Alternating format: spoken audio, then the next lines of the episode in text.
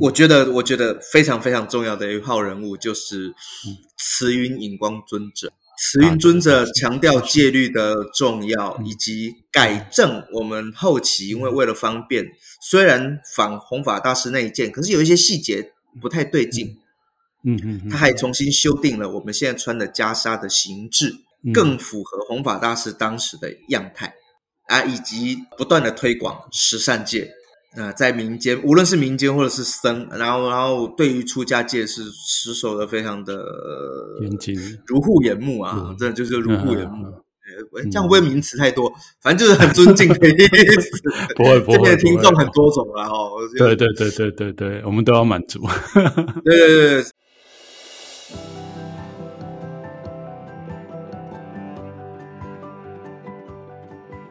今天非常荣幸的邀请到寿元法师来上我们法师五十三餐这个节目。那法师其实我是在脸书上认识他的，是吧？我们好像没有正式见过面。嗯，都是幻化的这个虚拟的像呃对谈这样子。好，一开始就来的非常 像出家人会讲的话。那法师其实是现在是真言中的僧人，他的法名其实。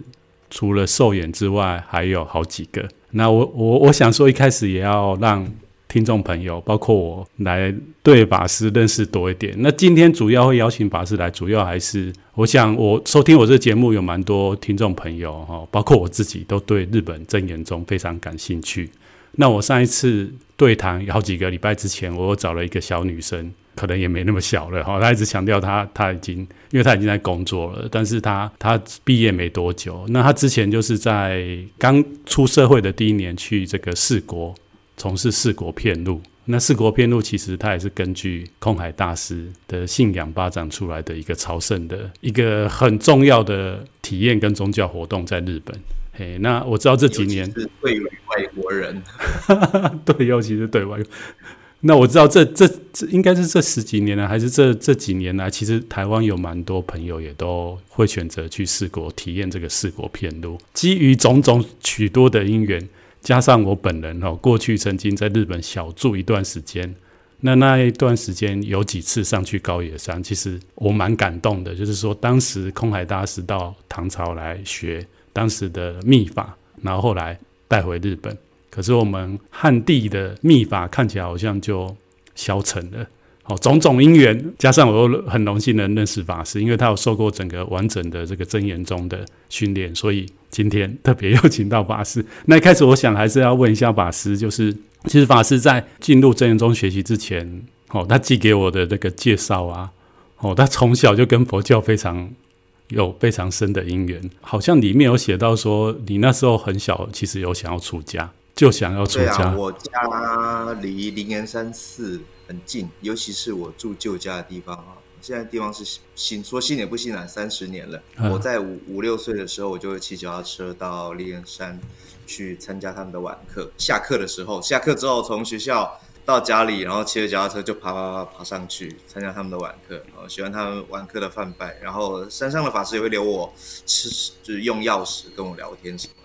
但其实山上法师是非常非常忙的，他就想说这小朋友为什么自己跑过来吧？对啊，然后就有这个因缘哦，我也觉得很奇怪。是啊，而且那么小，嗯，可是那么小，你为什么会喜欢那个？就是我们佛教的梵呗 哈，就是我们佛教的唱诵，因为佛教唱诵其实唱得很慢，然后那个旋律很拖，就是一般年轻人应该，嗯，尤其灵岩山是一个。嗯炉香站它的底线是十五分钟起跳，对，单唱应该就是大概八分钟到十分钟嘛。对对对，其他低于十五分钟，维诺是要受罚的。啊，是啊，哇，这么慢啊，这么慢，对。哈哈哈，那你只是就是单纯喜欢？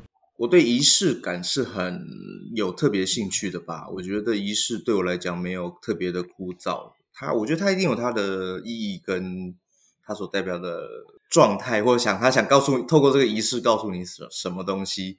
嗯，在天主教，在天主教会的时候也是这样，道教也是这样子，他们讲的不清楚。那佛教会讲的很清楚，说我们为什么要礼佛啦，为什么要唱赞啊，为什么要诵经，这细节上面，呃，诶，我就会理解的比较多一点点。所以在这么多的宗教的选择里面，我并没有因为喜欢佛教而讨厌其他宗教。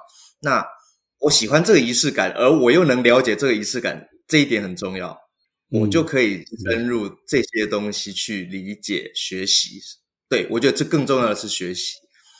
你呃，可以跟着他们，你可以拿着他们的经本。像有些在道教的仪式上面，你可能知道他们在干嘛，可是他们不会给你经本。听说最近有在推广啦，嗯、呃，听说最近有在推广，就是说，呃，就是信众你也可以看看看经本这样子，才不会在那边坐着，然后魂神都不知道飘到哪边去。那、嗯、天主教的话，呃。其实是知道的，但是我觉得对我来讲好好遥远，因为可能是外，嗯，好，那佛教也是外来宗教，啊，可能我 觉得佛教已经跟华人对融入的没那么深，融入了。但你要说进来的时间，他进来时间很早啊，大秦景教唐代的时候是多么的兴盛，所以我可能我觉得啦，吼，说不定这个宗教跟我们这此土众生的缘分。并不是那么的深厚，但是我不知道啊，其他基督徒可能会觉得很不开心。说 没有，全世界都是他们很 很深厚的。哎，对对对对，对对，我只是以我自己的理解的世界观，嗯，我只是以我能理解的世界观来来诠释。好好，法师现在要 特别强调，对，因为我们在开录之前，我们在提说，现在我们的发言都要很小心。一不小心就会延上，或者是会被会不会被剪接这样子。对对对对对，大家都很好，大家都很好，哎，对，对，大家都因为我们并没有引战的意思。我我除了喜欢唱诵之外，我也喜欢就是呃，比如说哪个时候该是向上，哪个时候向左，哪时候礼佛三拜，排班出班，嗯，这个这种。呃，很仪式性，甚至甚至我们说有点宫廷性的那种东西，我觉得很着迷。对对对，因为我想要跟法师分享的就是，对，因为我想跟法师分享，就是我那时候刚来出家，然后后来就是我们需要受那个僧伽教育嘛，算是佛学院这样子。嗯、然后当时我们就有一次上殿过堂下下来以后，就有个法师跟我分享说：“ 法师啊，你不觉得我们做早晚课真的很像古代？”有没有那个每天早上上朝？对对对对对对对，我们要相对站，然后有时候向向上站，然后相对站，就很像那个大臣在在下面，然后佛在上面。然后我说：“欸、对啊，没讲完哪个哪个古人讲的，就是。”看完佛教的，他说“三代一字在此近乎矣”，忘记是哪个 哪个士大夫讲的。哪个？哦，我去查一下，因为我现在没有资料哦。聊天嘛，对对对，没关系，对，聊天。那所以法师你那那么小，对，就就亲近年三十，所以也是因为那样的因缘，后来就有有想过想要出家。我在那边的时候很很好玩哦。上去他们佛七，嗯、那他问我那么小来干嘛？我说我想参加佛七。他说你有没有报名？我没有报名。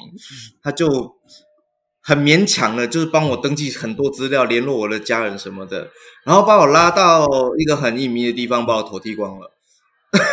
哎哎哎哎，爆料！哎，不是偷偷剃度，不是偷偷剃度，他可能觉得这样比较好管理，然后就给了我我能够穿的衣服，因为我那么小，我不我不太懂我能够穿什么。然后他就有一个呃比丘尼就教我怎么折海青、穿海青，以及穿我应该要穿的那些他们常住有能够提供我的衣服，因为我都随便穿衣服就上去了嘛。嗯、然后我就说我想上去什么打佛七，听说是七天这样子。我跟我家里讲，那他们也很担心，但他们就说反正你天天都在上去做晚课了，应该很安全吧？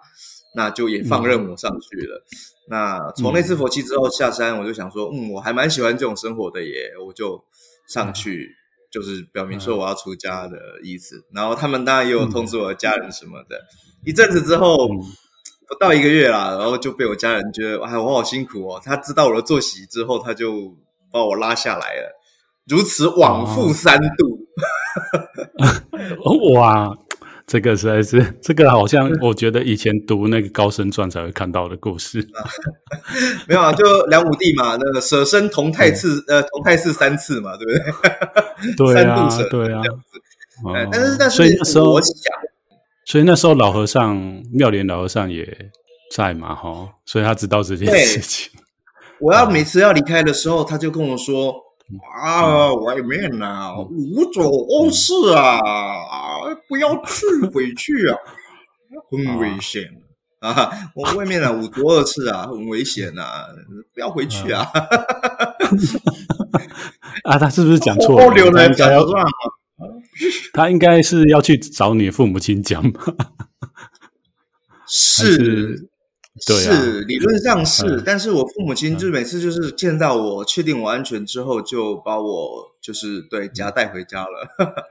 好，嗯，就也就因缘就如此。那当然中间我并没有放弃，就是继续参加，比如说一直到我国中为止哦，我只要一下课，下午没有辅导课的话，我就是一样骑着脚踏车到灵岩山去做。就参加他们的晚课，他如果超过了，山上法师很慈悲，山上是不开门的哦，但是他会让我上山去参加他们的会命香，那已经很晚了，会命香那已经很晚了，那我再三更半夜的骑回去，但我父母觉得我这样的生活实在是太奇怪了。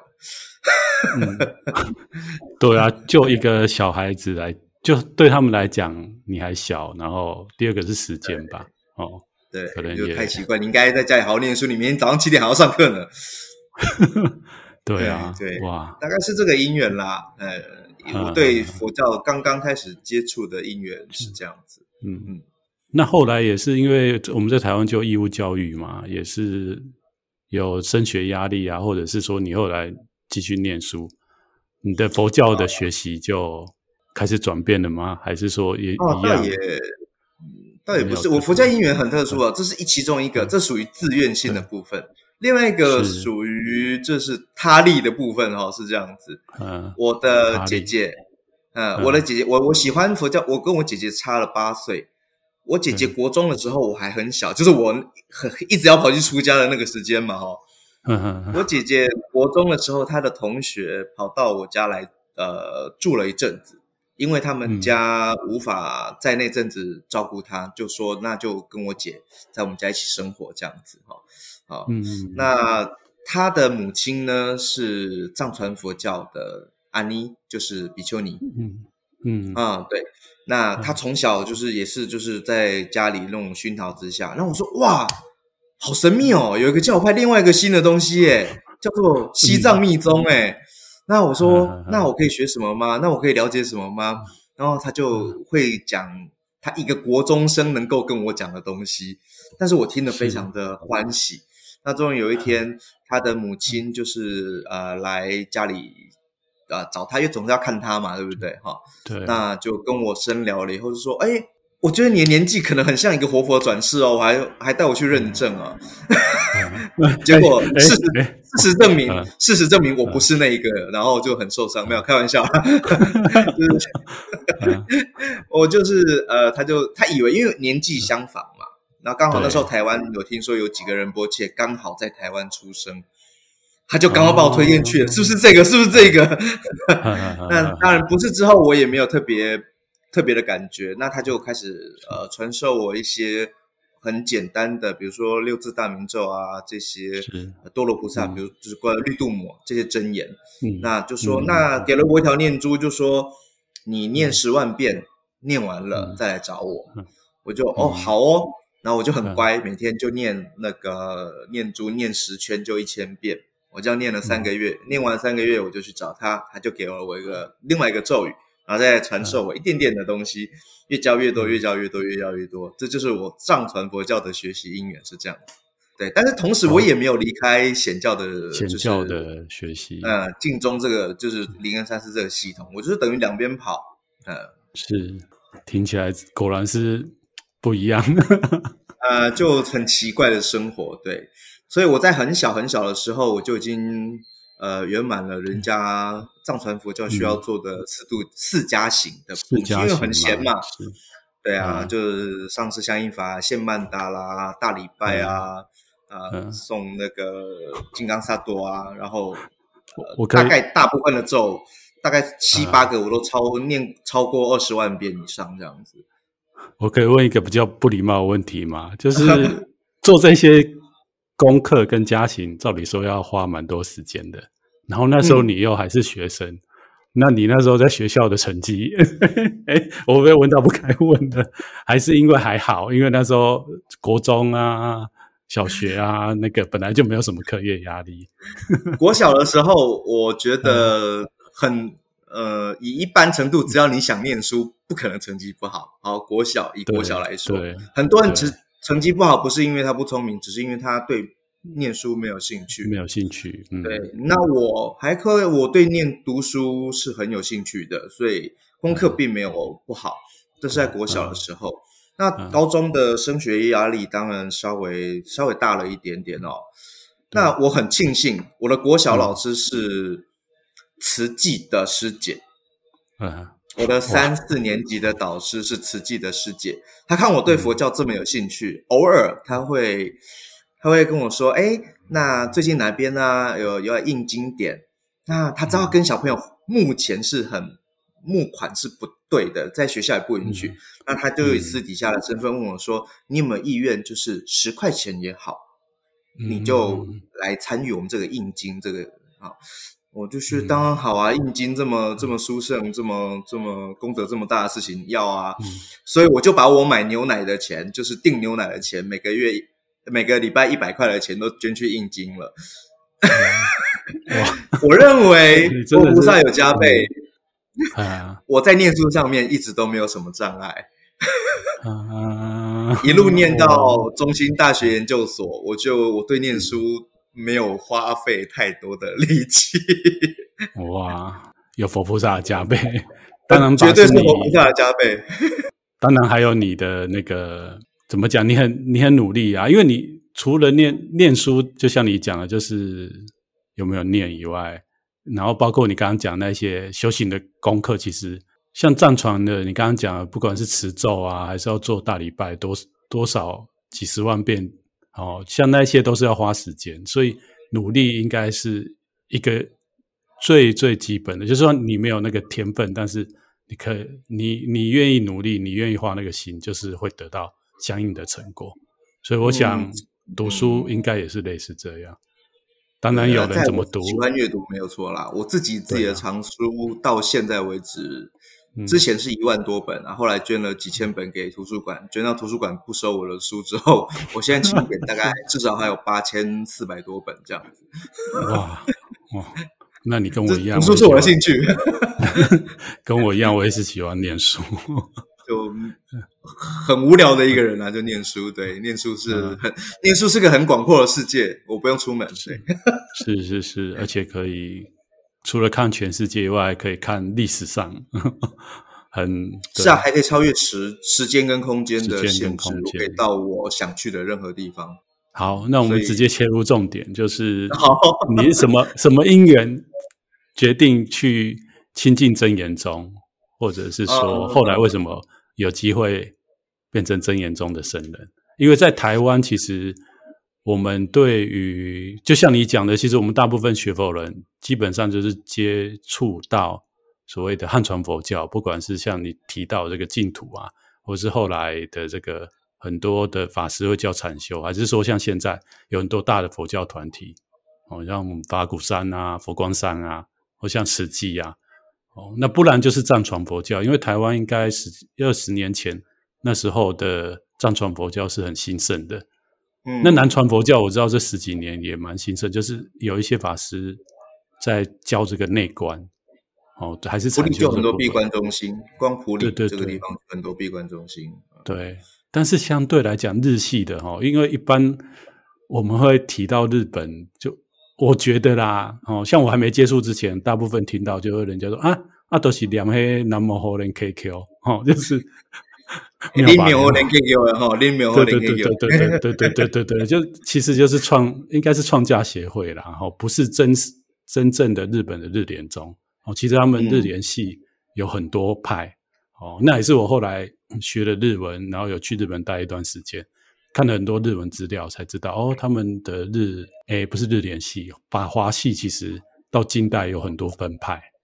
哦、嗯，从比瑞山一开下来，然后一花开不知道多少页，对然后尤其是日莲系一开就是开枝散叶到看不清楚的地方。对对，那真言中真的，当然我们台湾有很多人会去日本旅游，然后会去到京都啊，可能对佛教慢慢哎也知道哦，那附近特别是关西机场哦，要去高野山其实蛮方便的，就才会稍微知道哦。所以在台湾其实知道真言中的人不多，所以现在就要问法师，你当时怎么会想要去学真言宗，或是有什么因缘知道这个宗派？嗯我想是这样子，一个读书的人绝对不会放弃历史这一块，嗯、一个喜欢佛教的人绝对不会放弃佛教史这一块，所以这、嗯、这些资料当然会很有兴趣的主动性的去阅读了。那在阅读的过程中，我发现有一个宗派在汉地是。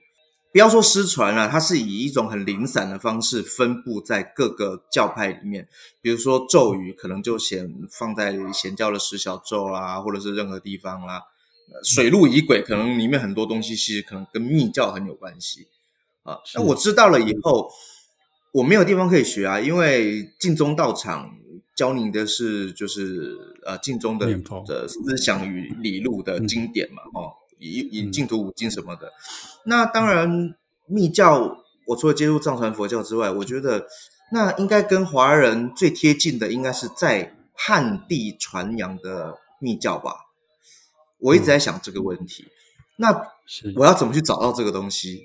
呃，我就看了很多资料之后，我发现哦，原来日本还有一个真言宗，保持着当时唐代传过去的密教，嗯、我就觉得很兴奋。哦，非常的兴奋，我就上网狂找资料。那那时候还在大学，在那时候在台北，我就疯狂的找资料。以后发现教真言宗的地方凤毛麟角，诶，从北至南好像不会超过公开的，好像不会超过三个地方。那我有人在台北，他那时候好像是高雄的人物吧，有个真言宗的道场。嗯要我跑到真言宗的道场，跑到人武，对我来说是个经济负担之外，我也不知道该怎么去。嗯，嗯我虽然我算胆子算大啦，但是就是时空上面我无法掌握。那台北的话，那时候的药师寺已经呃，因为已经烧毁哦，在我知道的时候已经烧毁，就是已经不接种了。那台北就没有地方。嗯、那很巧的是，诶，在网络上有个公开在网络传法的真言宗的团体。公开在网络传法真言宗团体，是的，是的，是的，是的。那那也有很多现在在台面上的人，曾经都在那边学习。我也很感谢那边，就是把很多日文资料，呃，都整理出来，尤其是真言宗的。然后就呃，因为这个因缘，我就看到了台湾居然还有出本几本书，很重要的一本就是持松法师的《密教通关》。对，那本我有，我也有啊！我看完之后惊为天人，我想说，哇，这个东西就是我想要的东西。就是第一，它跟藏传佛教一样，理路明细，它指导你怎么从第一步走到最后一步，嗯、而不是。当然啦，我念佛，他当然也会说你怎么念啊。可是我会觉得我我我摸不到头绪，可能是我善根不够，嗯、或者是法门因缘 殊胜不够啊。就是我在念佛上面，我可以念得很欢喜，但我不太知道为什么我得一直这么念。是，那我要怎么解决叫当前的烦恼，或者是累积当时当前的福报资粮？我觉得他给了我一个很清晰的路线，map，、呃、有点像藏传佛教啦。藏传佛教先修四加行嘛，嗯、对不对？哎，就是我有入门的第一步了。他们也是。是他们有四度加行，但后来我才发现，其实四度加行并不是给一般人修的，那是后世哦。嗯，嗯，那我就寻找了以后，知道资料了以后，呃，也因为这个因缘，这刚好台，应该是高雄吧，啊、呃，有一个准提院是隶属于啊、呃，我现在的寺院就是高野山真言宗赤松院的，是。啊、呃，他们的教授师在台中啊、呃，也开了一个。呃，教室，那我就厚着脸皮的去，就说我要我要去参加他，我可以去参加他们的法会吗？我可以去了解一下吗？就从那边开始，那当然也学了不少东西。不过总有一点，我会觉得就是华人理解的密教，总是好像有，我自己认为不是我我我没有认为他们不足哈，我是说我在透过华人，然后再重新理解。日本密教是不是太隔阂了一点？嗯，后来退伍之后有一个姻缘，呃，我当时在那边的师兄弟，他已经他很勇敢，他就已经冲回山上去了，啊，他就已经冲到山上去，然后跟赤松院就说：“我想来这边下坐行，我想来这边服务，拜托就请收我吧。”这样子，然后对方也说：“好啊，好啊，你要来下坐行，那你就。”好好的来这边学习这个，就是扫呃打扫啊什么的，就其实很基础的东西。嗯、那有一天，那我退伍之后，我方向有一点不明确，我觉得我要继续待在台湾吗？因为那时候研究所研究所也念完了，我要继续攻读博士吗？还是我要继续往哪边走呢？嗯、啊，那时候也在亚洲大学当那个助理，研究助理哦，有点小小迷惘了啊。然后他就跟我说：“嗯、那。”迷惘的话，何不回到你自己最想要的地方？你就回高野山啊！嗯、哦，好像只考虑了不到二十秒钟，我就说好，我要回山上去学。那、嗯、我就牵成了这个姻缘。嗯、就二零一四年，我就呃，之前已经学好几年，没错。那从二零一四年开始，我就正式的就住到了高野山，嗯、一直到疫情开始，是这样的姻缘。嗯，所以你是从一四年 一一一四年一直住到疫情开始，啊，才回来台湾就对。然后我以为你你在那边学学完了以后就回来台湾，没有，你是都是在那边。因为我在研究所时期的时候就已经在台中跟着他们的那个教室已经在学习了。是，对，那他们的教室教的东西也还蛮完整的，他也告诉你怎么样上山学习。那他也给你很多机会可以去，我也蛮感谢的哈，让我可以上山做得度受戒这样子。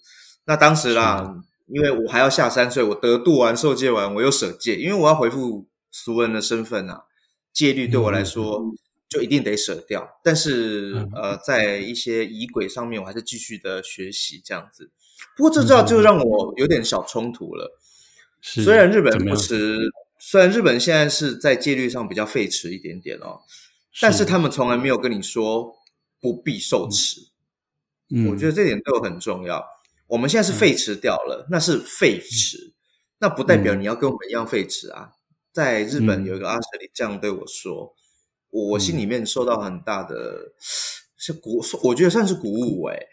嗯，他说：“那你不应该像我们这样啊，我们的文化已经走到回不去的状态了。”那你何必跟我们一样呢？嗯、你们台湾是有出家系统的呀，嗯，是有独身系统的呀。嗯、那你应该往你要走的方向去啊。嗯、我就觉得，嗯，嗯，应该是如此。所以我回来台湾，我、呃、舍掉戒，然后完成了学业之后，是我又重新回山上把身份拿回来。啊，其实是中间有这个曲折的过程，这样子。那这边讲的那个戒，主要是讲说他们高野山要取得他们升级的话，要受他们的戒，还是你讲的是从进入僧团开始一样，跟汉传是一样的，需要做得度式，嗯、就是帮你剃度了。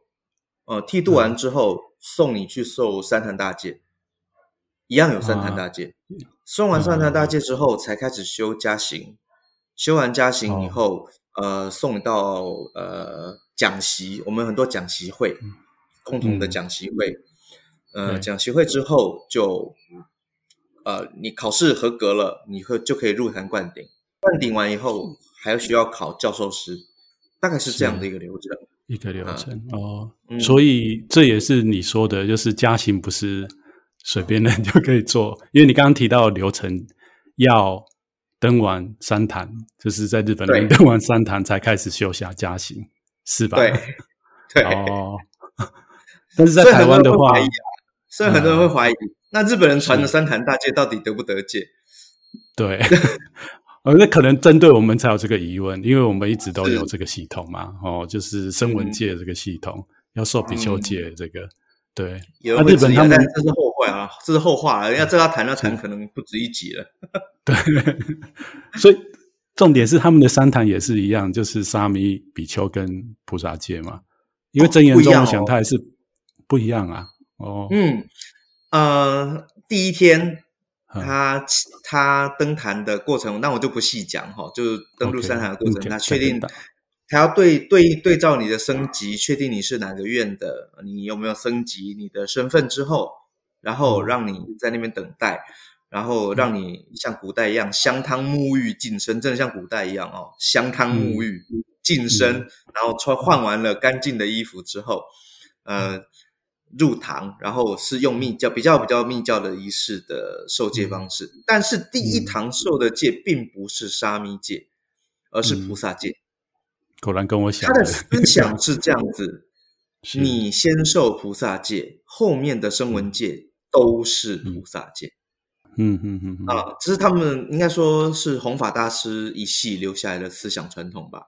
所以我们反而跟汉传不一样，是，是从沙弥戒受到比丘戒，最后一路登菩萨。他们第一堂帮你受的就是菩萨，嗯，了解，所以很不一样。哦、对啊，第二天才是受沙弥戒，最后一天才受比丘戒。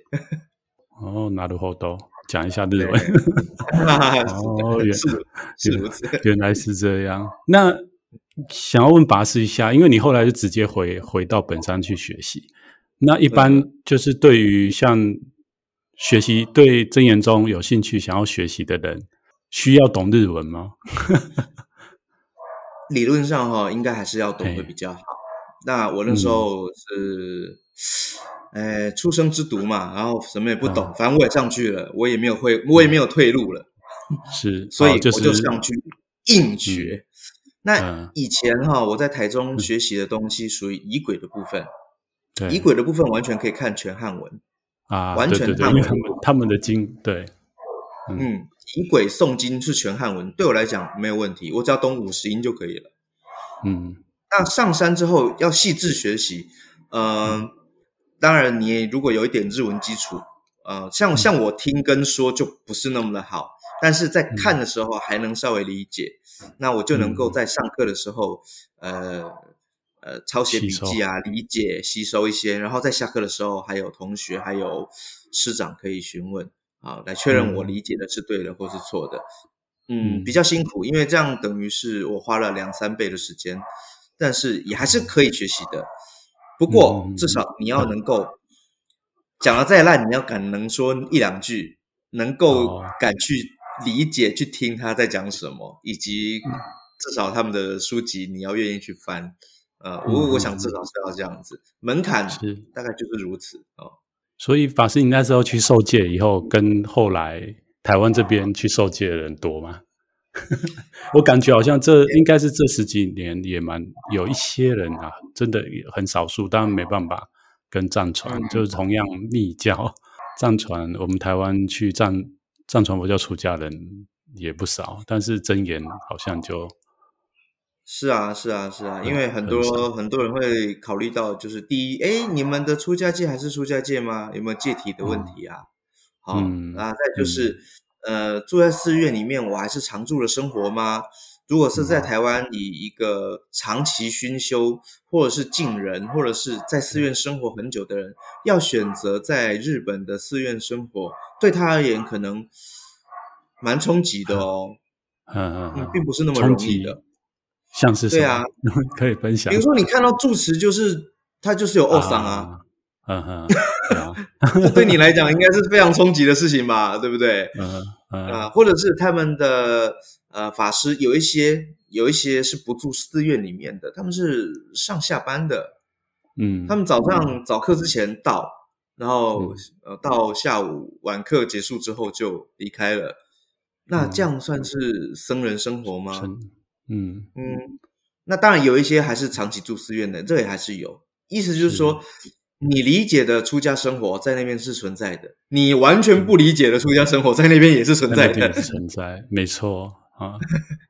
那当然很冲击啊，哈。所以台湾人一定在要选择这个要去日本受戒的时候，一定会考虑很多啊。然后再加上环境啊、语言啊，啊，再最重要的就是日本很封闭，一旦没有人推荐。基本上他不接纳外人，你要进一个寺院学习，总是要有一个引荐人，这个很重要。嗯、那很荣幸的、很庆幸的，就是我以前在台中的教室已经呃学习过了，那那边是高野山承认的教室，那我就可以很顺利的先回到本山的呃，因为他们有本寺末寺嘛，所以我们就回到我们的呃上头机关慈松院那边去学学习这样子。嗯嗯嗯嗯，因为他们是以总本山、大本山、别格本山、嗯、准别格本山一层一层降下来的。对，对所以还可以到呃别格本山这样子的 别格本山这样子去学习，嗯。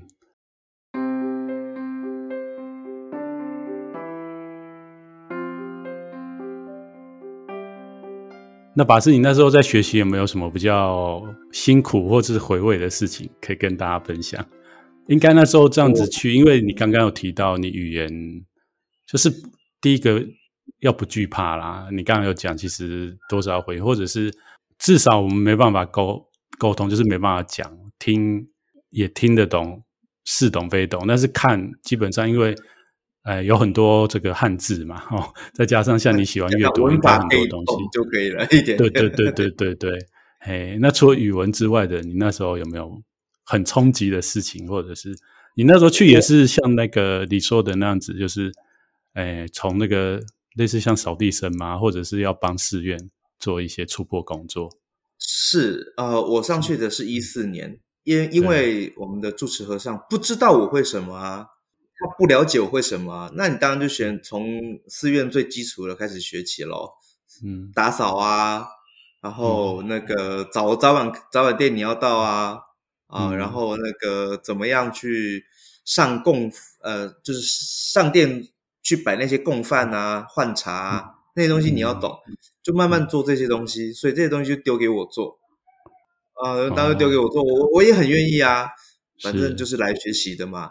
那就是做了很久的这个事情，嗯、然后后来，呃，也因为长期的沟通啊，或者是理解，互相理解，那我也很庆幸，因为赤松院的老和尚他的英文不错，嗯，那他的华语虽然不行，但是他对汉字的理解非常 OK，我们沟通他很有耐心去理解我要讲什么，那我也很我也很不惧怕的去理解他到底要跟我表达什么，所以在沟通上虽然慢，但是。没有问题，是啊，我觉得这是一个意愿的问题。只要他愿意，任何语言形式、文字都可以达到沟通的目的。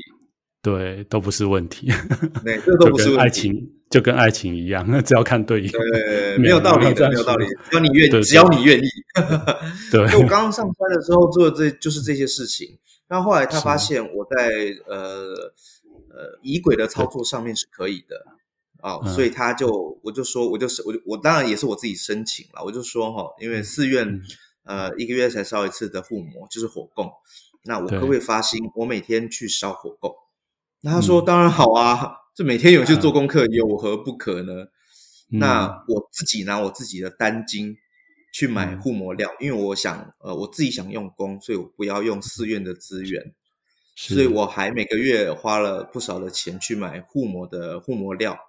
木头啊，药材这些东西哈，那，我到每天早上我三点半起床，然后我去布置坛城，然后我准备上殿，然后我就开始修法，修到他们早上早殿，他们早殿很晚的，因为时间也很短，因为都会有信徒上山嘛，做回向，所以他们早课的时间都会有信徒跟在旁边，跟在后面这样子，所以不会做太久太长，大概就是一一个小时到一个小时出头。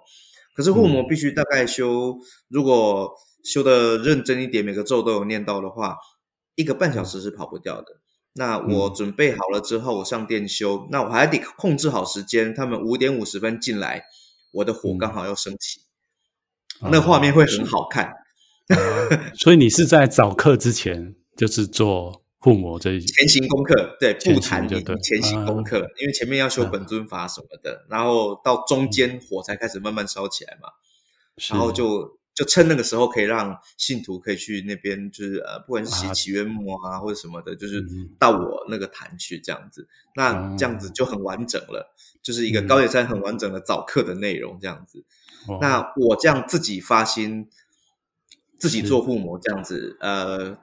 每天不可能，因为我的金钱、我的资源资粮有限嘛，哈，是。大概是一个礼拜做三次到四次吧，那也算是蛮频繁了。一年之后。也算很多哎、欸。啊，一年之后就是。呃，后来和尚就跟我说，不用啊，你不用花自己的钱啊，庙里都有，就是呃一笔钱是专门来护摩的呀，为什么你要花自己的钱呢？我就说我我不知道啊，我以为就是，就是我自己修行嘛，当然要用我自己的资料，我哪知道可以动用常住的 资源？他说啊，可是你就住在庙里，你就是庙里的人，为什么你要这样想呢？后来我就哦，我就后来开始就是。可以每天修了，就是用庙里的、嗯、呃那些护摩料啊，然后他们我只要烧完了，他们就会很开心，就会帮我再叫新的。嗯、对，所以我每天做的事情，他们认为哎，好像比他们做的多，因为我三点半就得起来做事。嗯，他们可以比较晚。真的是，就像我一开始讲的，法师你是努力，你的努力应该感动了他们，至少他们不会觉得我是来这边度假的。嗯 嗯，那法师，你刚刚其实前面有讲到整个真言中的学习过程哦，像就是说受戒，然后做这个加行，然后才开始修一些本尊法，跟后面有刚刚不是听很清楚，但是这样整个过程，如果真的今天有心想要学习的人，他要花多少时间？这个这一整套学完？高野山有几个进入的系统，是的，嗯，一个是进入他的大学。嗯，大学里面叫做大菩提院，哈，大学大学里面的家行道场叫大菩提院。你可以透过进高野山大学，然后你可以找到你教你的师僧，就是你的老师来指导你家行的阿舍离，然后你就可以申请在暑。假的时候以及寒假的时候来修家行。嗯，好，这是第一种方式，那也是大部分的，嗯。现在日本真言宗，对对对，会以想念大学嘛？那当然啊，我家就是寺院啦，我当然去那边念大学啊。甚至从高中就很，我我们都说我们从生到死都全包在一个山头里面哈。我们从幼稚园到大研究到博士班都有这样子。嗯，对。所以教育方面，他们应该常常就是以这一套系统为主。那第二个就是进专修学院，意思就是说你从来没有理解过真言宗。但或者是你哪一天想要学习这个宗派了，你可以申请进入专修学院进那个就读。那专修学院它就是学院制，嗯、它跟大学制就不太一样。那专修学院的训练就会非常的严格，因为它时间压得很短，你必须在、嗯、呃两年之内要学完大部分的东西。嗯，所以他那边的很像军中这样子哈，要求是非常非常严格的。嗯、然后呃活动啊什么也让你。都得就是义务参与啦，哈，然后训练啊什么的，嗯、让你每天，嗯、呃，操到就是，哎对，操到你就是你一定得把这些东西都融入到你的生活为止，对，嗯、所以我们都说专修学院出来的阿舍离哇都很厉害，嗯、因为什么？因为里面训练的非常的扎实，扎。实，这是嗯。嗯，这是第二种方式，是进去专修学院就读。但专修学院的学费大概在两百五十万到三百万日元左右。嗯，要我理解的是这样子，因为我没有进去就读了哈。呃，进去就读的话，大概是需要准备这样的学费。那在在日本不算高啊，不算特别高，嗯，还可以的哈，比大学便宜了。对啊，这是第二种啊，我想成为阿舍里的，或者是我想修家行的方式，想灌顶的方式。那第三种就是我们的。戒律，呃，我们在山上有一个传戒的道场，叫做真别所啊，真假的真，别分别的别，真真别所，行别所。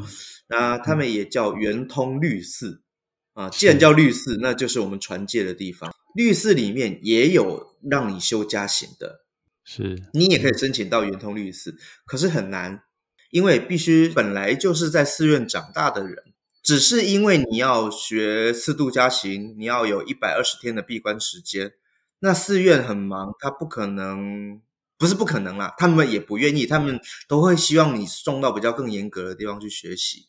所以，如果是寺院的，比如说我我父亲可能就是寺院的住持，那要我接，那我怎么办呢？那可是这些东西我都会了，比如说诵经啊，比如说上坛打扫啊，比如说布置一些。法会啊什么的，这我早就会啦，这就是我的生活啊。他就不用进专修学院去，他就到直接到呃圆通律师去闭关一百二十天修加行，他就可以完成灌顶。所以这个的话，华人比较少能够从这个系统进去啊、呃。那所以这样讲起来，就会有大学是一种，嗯、然后呃，圆通律师是一种，啊，专修学院是一种。那第四种呢？第四种 就是大家心中的那种，就是你找到一个院，嗯、问他愿不愿意收你，嗯、他愿意的话，他就收了你，然后教你，然后你就在院内。加薪，嗯嗯，这就是第四种，所以有四种情况可以灌顶，然后可以学习这样。那法师你是哪一种？你是第四种吗？还是你是？我情况比较特殊啊，我情况比较特殊。我在台湾已经学习过了，所以我加行其实也在台湾早就完成了。所以我在那个呃上山常住之前，我已经完成受戒跟灌顶。对，只是我回来台湾，我为了要完成学业，我是把戒的部分舍掉的，嗯、但是法的部分是没有办法舍的除非你不信这个宗派了，嗯、所以我还是继续有在修法。嗯、那一直到我上山的时候，继续把呃，我认为啊，那个戒律不清净的地方环境啊，继续重新重受，嗯、然后重新找回我自己认为我是出家人的身份之后，嗯、那我就长期待在寺院里面，所以我的家行是早就在台湾就完成了，灌顶。也是属于院，属于海外的院内家行，哦、这个比较特殊。嗯、但是我的师兄弟很多，就是就是直接上高野山，然后就在赤松院里面就就加薪这样、啊。了解，嗯，所以你是在去赤松院之前，嗯、其实你就已经完成了加薪的工作，在台湾啊。对我我我的状况稍微特殊一点点。啊、了解，谢谢你详细的介绍。这样，我想我的听众朋友如果有兴趣的。应该就大概知道，啊、至少有个方向。对对对对，因为一般我们真的比较少接触到这方面的讯息啦。那当然就是像法师你讲的，嗯、可能现在真的有一些，除了你，您之前在台湾最早接触真言宗，就是台湾这这几个道场，现在也越来越多人在那边学习回来，可能机会有更多。但是我们还是不晓得哦，如果直接要去日本学的一个模式是怎么样？我想，如果日文好的话，嗯、能够进大学学习是最好的。嗯、那其实，在疫情之前，刚好呃，赤松院的我们的和尚，我们的和尚就说，嗯、就日文不好，那我先把你送到那个山上，山上有那个那个什么呃语言学校的那种班哦，嗯、你就再去再去努力一下这样子。嗯、呃，我必须说了哦。这很抱歉一点就是。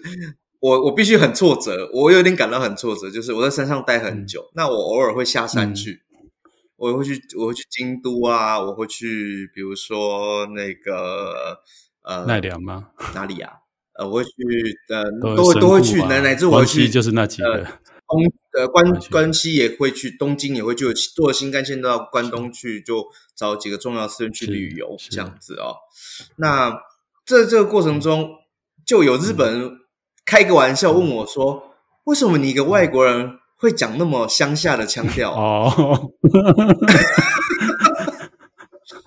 不会啊，表示你呃，他讲乡下是有点嘲讽的意思吗？他讲乡下是有点那个，有点有点客气了，意思是说你怎么会讲那么土的话？那你你觉得？我就说，我就我因为有点小受伤，我说哦，对哦，是诶，因为我没有受过真正的语言训练，嗯、事实上是没有嘛，哦，我就是在寺院里面沟通学习这样子，哎，我没有我没有办法 像我外国人学，呃，用很棒的文法，嗯、对我没有办法用很棒的文法以及很清楚的发音来表达我想讲的东西，但我很敢讲，嗯，而已，就如此而已。那、嗯、所以他们就会就会跟我说，为什么你会？讲那么土的话，哎哎，这蛮特别的。我相信他们没有恶意，我相信他们没有恶意，因为对于可能对于台湾人来讲也是奇怪了，为什么你一个外国人来来学中文，结果是满口的那种台中腔，那个很 乡下的乡音，乡乡下更乡下地方的那种腔调的那种台语，这样子，他们觉得好神奇哦，莫名其妙，特别是外国，他们就外国人。对，因为一般外国人对对对，特别是要懂他们语言，应该就是会照你说的那种教材啊，先进语言学校，哎，然后念念的是标准语，对，然后再变化，再看你到关东，在关西你就学一些关 Kansai Band 这样子，还是 Osaka Band 这样子。对对对，然后所以他们会很好奇为什么会讲这种奇怪腔，但是。呃，我词汇又又又没那么多，所以我肯定不是法师刚刚讲的那一种。嗯、那我就会解释说，其实我就是在高野山学习，嗯、然后我就在那边当和尚，嗯、所以我的日文就是这样慢慢听、慢慢学的，嗯、所以可能常常讲错，那请包涵这样子。嗯、呃，日本人并不会因为这样子而嘲笑你，或是呃不跟你讲话，他们也会很乐意在跟你聊天。嗯、我觉得啦，以我遇到的人，可能都很好。那、呃、所以。后来我们的和尚就说：“那哎，不行不行不行，你这样文法不对哦，你这至少讲话的文法要更清楚一点点。”就帮我申请了高野山研究所的课程。那哎，这因缘因缘使然啦。呃，我有在我脸书坡上，哎，就是我可以上高野山研究所的课程的申请成功了以后，结果疫情就刚好开始了，我就 人就在台湾了，就回不去了。他们很鼓励华人去，嗯、他们所以才会开了那么语言学校的班，嗯、因为现在很多、哦、我们已经错过黄金时期了。现在其实去的最多的是中国大陆的学学人，我之前看到好像非常多。那你有在依你这样观察下来，你觉得这个你刚刚前面有讲嘛？这个密教当然现在就是有藏传，然后还有日本的证严。那你当初也是因为为了觉得说，哎。比较相应的可能是真言哈，因为它本来在我们的历史上面，它曾经就是日本真言宗成立之前，就是在唐朝啊，或者是在之前就已经有我们的密教。那你这样学了一轮，还有一招这一招下来，你的这样的感受还一样吗？还是说像你说的，你之前在台湾接触到其实是这边的阿舍里去高野山学习，然后也受过认证，在台湾他还把。日本的很多仪轨翻成中文，可是当你去学，还是有一些隔阂。包括说台湾，我我知道这边也有有所谓的僧团，他们的创办人曾经去学过回来，他就是觉得说，哎，要把它哦，可能还是要本土化哦，那可能又加了一些自己觉得这样子比较容易跟华人 相应的一些法门。嗯、你怎么样看待这一些现象或，或或你自己的心得？哦，这个没有要延上，所以大家不用担心。那法师也可以尽量的讲，没关系，因为我想我的节目还没有大到。对对，呃，我可以很明确讲我的想法了哈。是，是他们是很厉害的人，我是个很保，我是个很没有能力的人，所以我不愿意，我也没有资格，我也没有那个头脑去所谓的改变我所学习的所有东西。我所能够所教的，就是我在日本所学到的每一个。呃，这当然跟理念也有关系。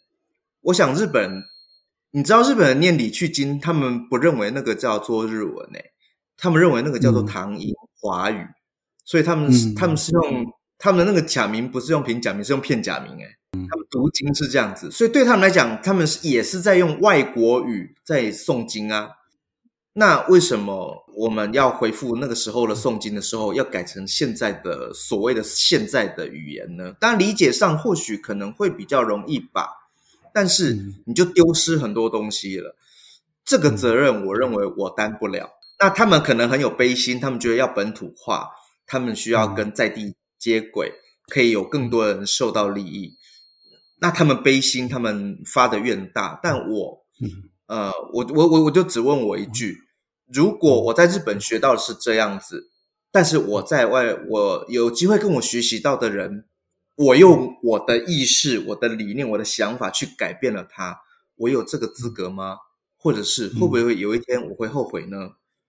我无法去确认这个事情，那我就不如原汁原味的把我在日本学到的，从诵经、仪轨、刑法等等的，那我就原。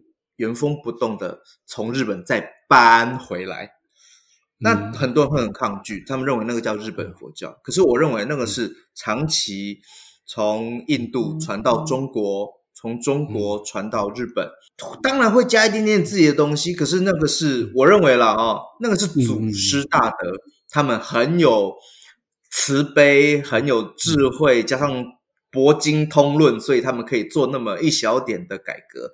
改革了一千年，也不过就是改那么一些些。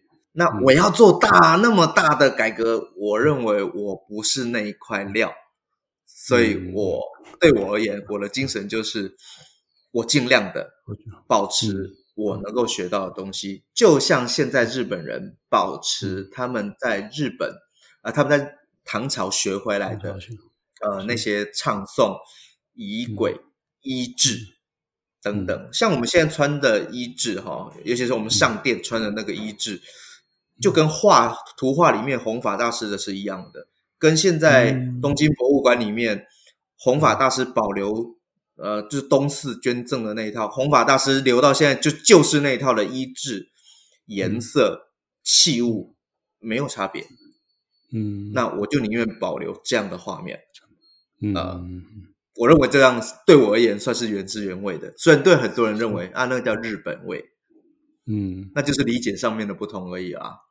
其实我刚刚听法师讲的那番话，我非常的说感动吗？还是说，对，因为确实就是陈如法师讲的啊，就是说，当然在历史的流变当中，或是法门在传播当中，会依照进到不同的风土民情，会做些许的调整。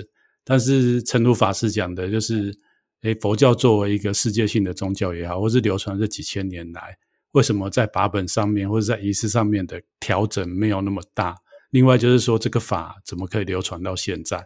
特别是在现在这个快速变动的时代，哦，能保持这样的心，还有对法的恭敬，其实是很难得的。哦，那我们也不晓得说我们有没有那个资粮也好，或是那样子的修行的功夫，哈、就觉得说，哎，学了以后，为了可能有时候会一时方便，会觉得说，哎，为了要让这个法传得更多，我们就做了。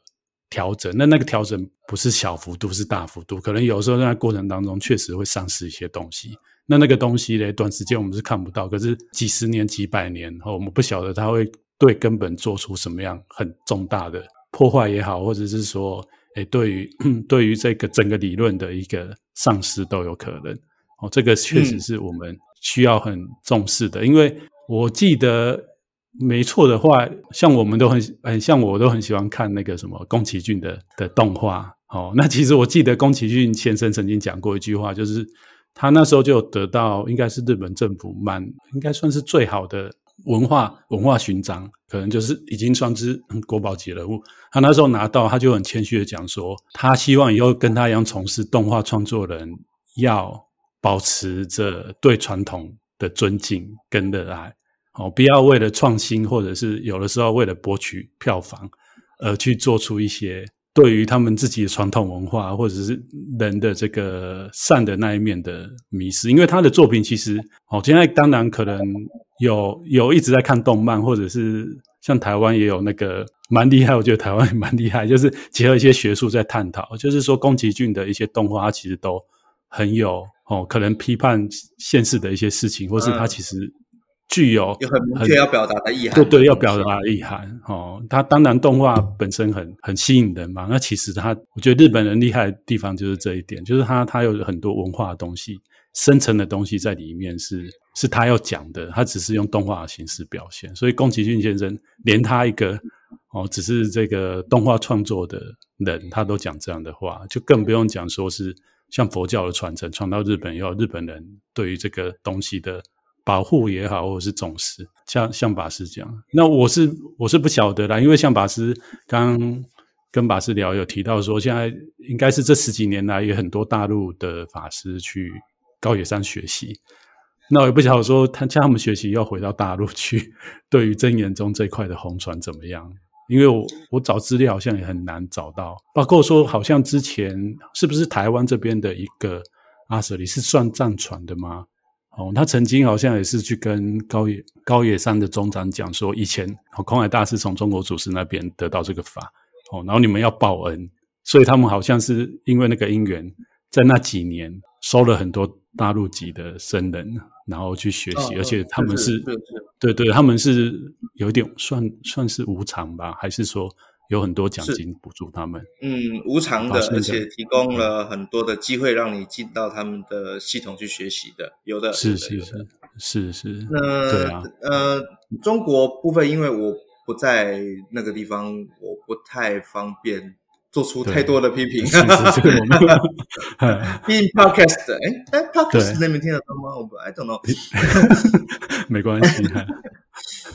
他们的状况比较麻烦的是，他们反日情绪还是非常的严重。这个东西毕竟它牵扯到太多层面了，宗教、文化、语言，甚至他们可能认为有政治渗入的可能性。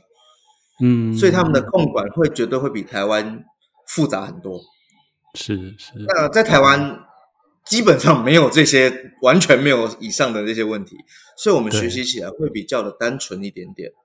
嗯。所以也有很多阿舍离，像我呃在日本认识有一个阿舍离哦，这个因缘很特殊啊，这是我师兄介绍我去认识的，那他也是透过其他因缘去认识的。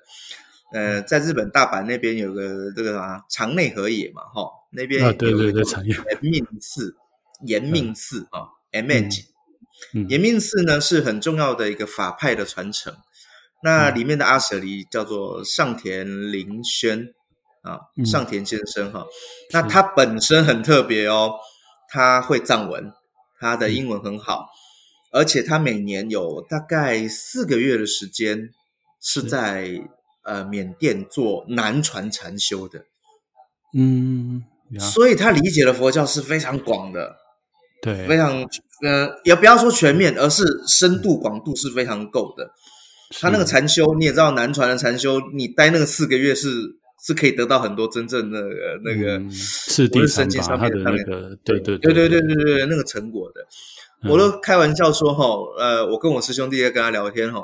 他可以在跟我们聊天的过程中讲完三十七道品，很 特 别的一个阿舍离。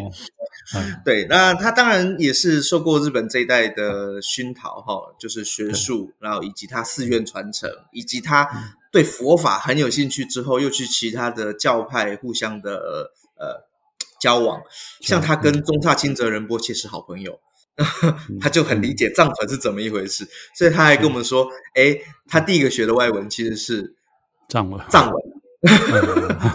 那华语这一块哈，他说他只是不会念而已，但是他可以写出一篇完整、非常非常完整的汉文的文言文，嗯，完全没有问题。所以在这个沟通上面，我跟他就更更接近了一些些。那但是他是属于另外一个传承的啦。就是他是属于呃，不是高野山中院流的，他是属于他的寺院是不是？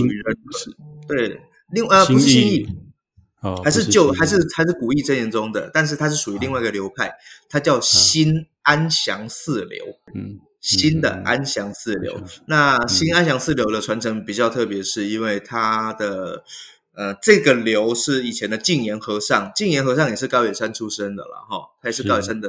族谱上面有的人这样子，嗯，净言和尚跑去跑到各地去，把新义的旧义的全学回来了，还跑去天台宗学天台密教，然后他整理了相当大量的仪轨，以及教纠正了许多现在抄本上面的错误，算是一代复兴大德这样子。那他传他他的这个流派，我们就称为新安详四流啊，简称新安流。那在日本，嗯、他们甚至叫它为帘子里的流派，意思就是说不是不对外秘传的。哎，我有我有机会在高野山之外也接触到这样的一个传承。那嗯，他们的仪轨就回到我刚刚讲的哈，他们的仪轨就是你看不到日文字，因为他们保留了更多更多华语讯息在里面。哦。好特别啊！我还不晓得这位这位祖师，他他还在在哦，净言和尚吗？净言和尚可以去查一下他的那个，嗯，去查一下他的生平，算是很有名。呃，也时代也不远，大概也就两三百年前的人而已。哦，所以他应该是江户时代的，嗯，应该是江户的大德。对对对对对。太好，我又找到一个研究的题目，因为我对江户江户佛教还蛮有兴趣的。因为江户时代是那个主要是禅禅宗啦，就是最后传入日本的那个黄破宗。哦，那是江户初期正宗。对对对对对，他讲临济宗，但后来日本人就把它称为黄破宗了。哦，因为日本有本来的临济宗这样子。对，我也很常去啊，我也很喜欢听他们的他们放焰口，我觉得真的很好玩的，跟台湾没什么两样。对啊，因为因为台湾，我我们我们现在华人的这个仪轨其实就是明朝传下来的，明清仪轨啦。对，明清仪轨，嘿啊，他他那个就是明朝的佛教啊，所以对，然后讲的还是福州话，对对对对，又又更亲切一点。反而就像法师你刚刚讲的，如果我们真的要去看到。唐朝、宋朝，或者是更早隋朝，就是要去看日本的这些真言宗啊，哦，或者是天台宗，当时的一个有些仪轨，它还保留的蛮好的。哦啊，对，嗯，因为真言宗有衰落过一阵子，然后有天台宗兴起，嗯、我们两派是互相消长，但是我们都属于密教这个系统。嗯、那后来密教又有完全消落的时期，因为禅宗兴起啊，以及以及天台系。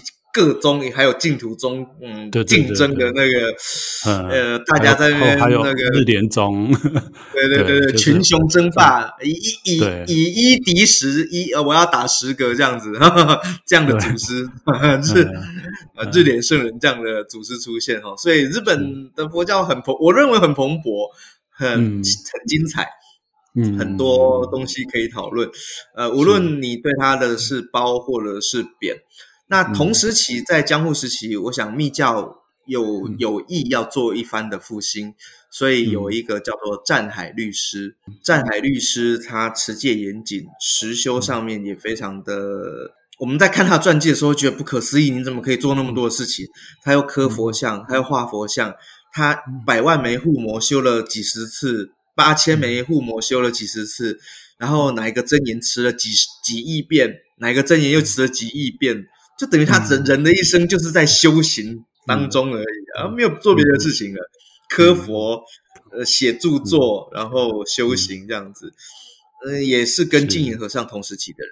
那他也为我们之间中重新复兴，呃，注入了一股很强大的力量。那再来，嗯、我觉得，我觉得非常非常重要的一号人物就是慈云影光尊者。慈云尊者强调戒律的重要，以及改正我们后期，因为为了方便，虽然仿弘法大师那一件，可是有一些细节不太对劲。嗯嗯，他还重新修订了我们现在穿的袈裟的形制，更符合弘法大师当时的样态啊，以及不断的推广十善戒。啊、呃，在民间，无论是民间或者是僧，然后，然后对于出家戒是持守的非常的严谨，如护眼目啊，嗯、真的就是如护眼目。嗯嗯、这样会不会名词太多？嗯、反正就是很尊敬的意思。不会，不会。这边的听众很多种啊，哦。对对对对对对，我们都要满足。对对对，他们是，是就好像护住自己的眼珠子一样的宝贵这些戒律的，所以他他也为我们真言宗在那个时代。注入了相当大的活力跟活血。嗯，那在呃近代我们进戒场的时候，我很感动哦，因为有一位大德以前是在高野山很重要的，叫做云照律师。嗯，是云照，嗯、呃，是可以看得到黑白照片的那个人，你应该是明治时期啊，明治大正时期的人吧？是，那时候已经开始毁佛灭世了嘛，对不对？对对对，开始允许出家人结婚啊，这什么的了，嗯、他就尽他的所能来阻挡这一切。可是高野山也无法跟国家抗衡，高野山也妥协了。那他很伤心，他就出去，他就到外面就创了一个叫目黑教团。嗯，目黑啊、哦，眼睛目、嗯、眼睛的目黑目黑眼睛黑色目黑，他在目黑创立目黑教团，强调的就是持戒。嗯，而且他是呃，坚传根本说一切有部律跟四分律的一位律师。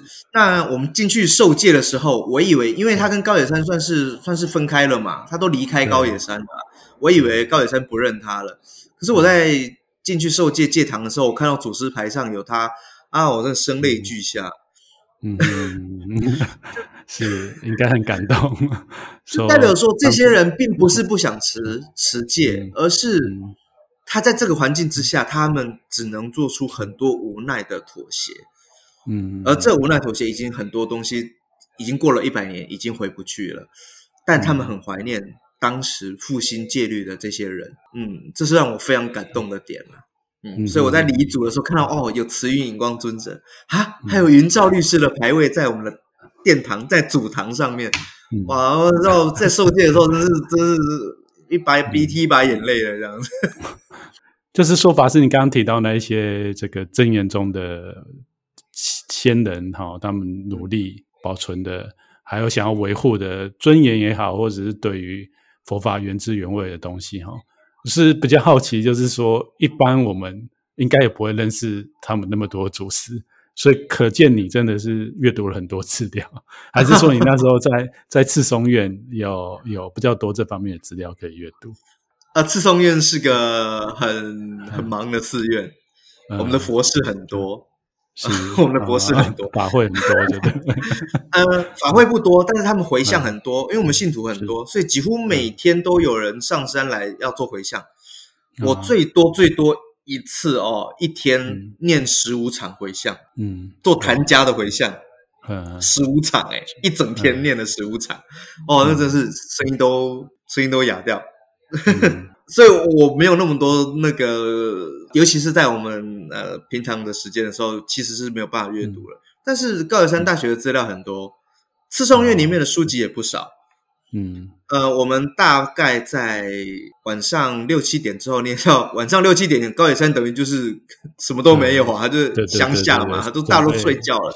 我就利用那段时间阅读跟啊、呃、查找资料这样子。可见你真的很、呃、就是利用时间嘛。对啊，对啊，不敢啊，要不然我日文怎么还讲那么差、啊？不敢说。没有啊，你只是哎用功的地方不一样。如果你把那些时间拿来练那个 conversation 哦，开话的话，可能对半年可能就赔啦赔啦，因为你花很多时间在原嗯，这个哦，可能是我的依赖哈。我的师兄日文太好了。哦，我 神奇的师兄日文太好了。嗯，就是当我真正有确定我听不懂的地方的时候，我就会叫他。所以为什么我可以保证说我理解是完全没有错误的情况是，前面做了很多努力，是我可以讲好几次，以及他讲好几次，我们可以做很长久的确认我们的讯息沟通无误之外，嗯，真正有困难的时候，其实是有一位。非常厉害的人物可以替我们解决掉这些语言障碍的，所以在某些法上面，我真的是听不懂的时候，我师兄他给了我相当相当大的帮助，他就会及时他的帮助还不是这些，他还就是他还就是把我拉上山的那一位，所以我就说我的真言之路哦，根本就是靠他提拔的，他还小我八岁，哦，那你这位师兄现在？也是跟你一起回到台湾的吗？还是他留在？对，他因为呃，他跟我一样，呃，我们的传承有传到马来西亚，呃，新加坡。我们新加坡有正式登记的分别院，是。那本来是汉传的寺院哦，那他也到新加坡去，那他也到日本去学。那我们都会就交流，我们就过去上课什么的，然后以及。呃，马来西亚他们会有一些希望得到的资讯，我们会过去做一些简单的法会，去上一些课程。呃，就在疫情一开始的时候，我们人刚好在新马一带，那我们很紧张，因为我们确定我们回不了日本了，我们就赶快改了机票回台湾。呃，你也知道，大家都知道，一回台湾，嗯、我也是佛菩萨庇佑啊，我没有被我没有被隔离。因为我是最后一班飞机之后，哦、我之后所有的飞机都要隔离。嗯嗯 呃，我就是那最后的一班。果然护摩没有白烧的，哎，这样好像对佛菩萨不尊敬。但是真的，对，吉人自有天相，对啊，因为我们我我们我们寺院，对我们寺院也蛮多菩萨，真的也是碰到法师类似的状况。好，有一些北美菩萨刚好就是回来，然后还没去之前就啊、嗯，然后说哇。不可思议，这样子，对啊。那也就因为这个因缘，我反而可以在台湾多留了很久很久的时间。那有一些地方会会邀请我去跟他们做交流啊，或者是对谈什么的。嗯、也是因为因此，我在脸书上的活跃就又更多了。对对对对对，因为我节目一开始有提到，其实我跟法师认识是在脸书上面。然后今天其实没有时间问法师，就是关于他怎么练就一笔好字。哦，因为因为真言宗，真言宗其实算密教。那我想，除了藏传以外，诶，真言宗应该也是对五明应该，我不晓得在你们的学习次第里面有没有，但是书法真的是我觉得蛮容易接引人的一个方便法门。好，因为我每次看到、哦、对法师写了一手好字，我都我都不好意思试一下传讯息给法师说，法师你可以帮我提一下。我的我的把名之类，还是你要送我一幅那个？哦，我现在在新的执事，你要祝福我一下嘛？我还不好意思 跟法师提这个，因为我想他的很多人要跟他求他的墨宝哦，但是时间实在是非常的难得啦，就是有限，我们 podcast 也不能录太久。好，我觉得我觉得今天这样已经很 丰富，对对对，还要剪接，所以今天非常感谢法师来到我这个节目。那如果可以未来。机会，对对对对，因为今天这样聊下来，我觉得还有很多可以再请教您的，或者是再延伸的哦。实在是时间的关系，好，那我们就谢谢，对，好，谢谢，好，感恩，拜拜。